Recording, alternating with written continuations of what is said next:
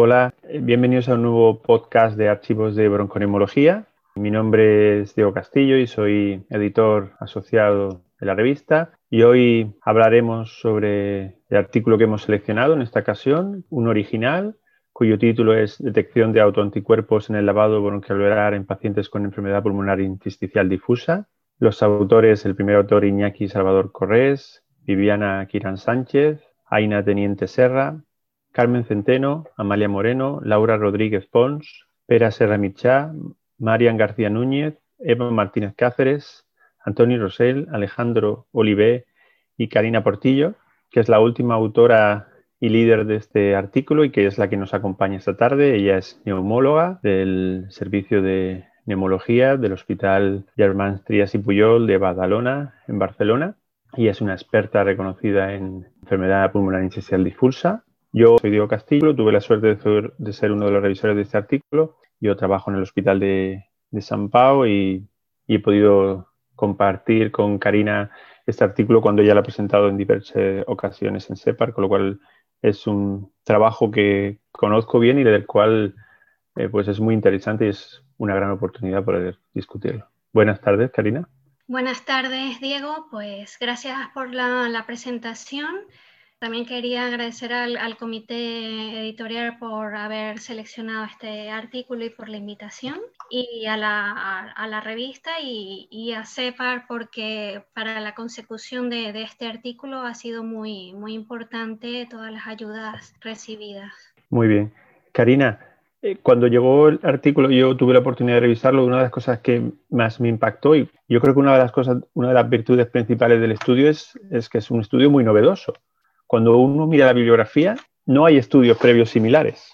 Con lo cual podemos decir que en esto habéis sido muy pioneros. ¿De dónde surge la idea? La, idea surge del, primer autor, que es el, doctor Salvador, que es eh, inmunólogo. Al conocer eh, perfectamente el, papel de los, de los anticuerpos en diversas enfermedades, entre ellas las, enfermedades intersticiales, y viendo de que, de mm, habían artículos en donde estos anticuerpos se habían aislado en otros tejidos diferentes a, al plasma, por ejemplo, en las, en las glándulas salivales, en pacientes con síndrome de Sjögren, o, en tejido sinovial, o en enfermedades eh, neurológicas autoinmunes en el líquido cefalorraquídeo, eh, pensó que, quizás en el, en el lavado broncoalveolar se, se podían detectar de una, de una manera sencilla con, con técnicas convencionales. El, el, lavado broncoalveolar pues, pues es una matriz con mucho potencial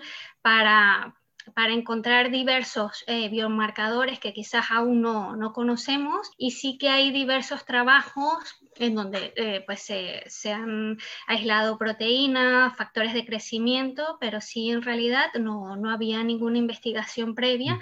en donde se, se, hubiera aislado anticuerpos, con lo cual pues de allí surgió la, la hipótesis y la, y la idea de la investigación. Muy bien, porque vosotros lo describís muy bien en el artículo describí muy bien que para el que no, está, no conozca también estas enfermedades, que el proceso diagnóstico es muy difícil, con lo cual poder encontrar estos marcadores que muchas veces en sangre no encontramos, ¿no? Pues puede tener mucha utilidad y vosotros lo planteáis en la introducción, ¿no?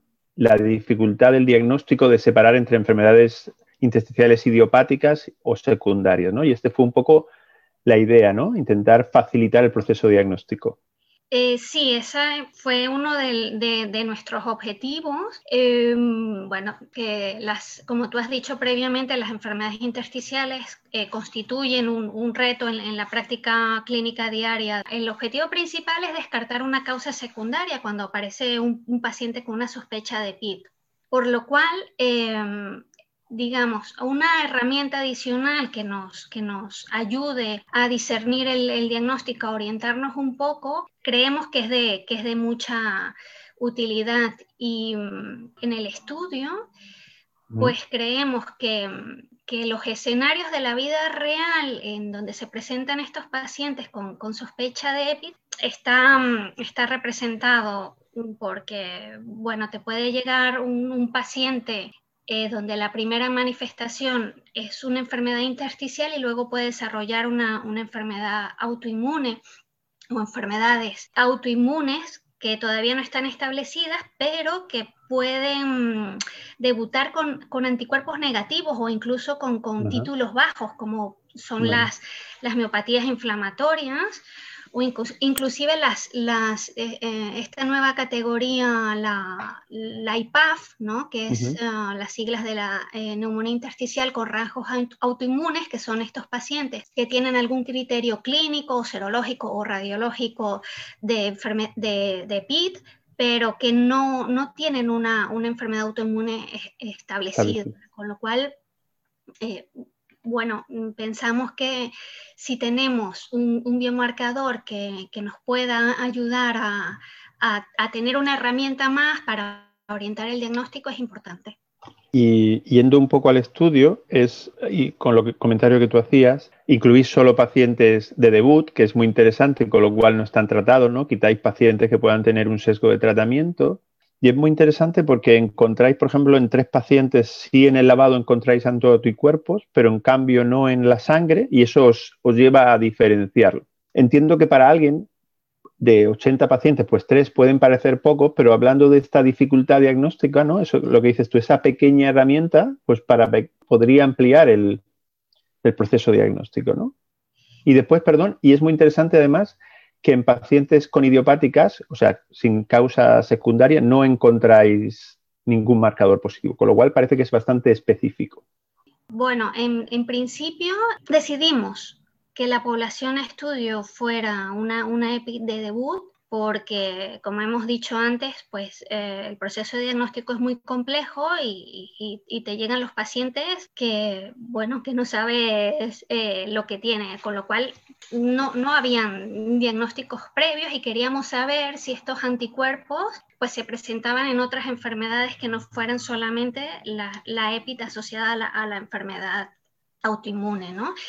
Y bueno, así fue porque en, la corte que tuvimos, pues eh, tuvimos un, porcentaje de pacientes que fueron diagnosticados finalmente, por ejemplo, de FPI o de neumonitis por hipersensibilidad o, o inclusive eh, aquellas enfermedades que se pueden confundir con, la EPIT, ¿no? porque la EPIT tiene un, amplio diagnóstico diferencial, inclusive habían pacientes, por, ejemplo, con una ICC que, que no estaba claro que, lo fuera y en estos pacientes fue negativo. Entonces, eh, para nosotros pues, fue bastante interesante encontrar estos, estos anticuerpos en estos pacientes con, que, que luego se diagnosticó de una enfermedad autoinmune la cuestión, esto es una cosa que hacéis vosotros, que no se hace en otros centros, ¿no? No es una rutina, no es una práctica clínica hoy en día, al menos fuera de, ¿no? de vuestro centro.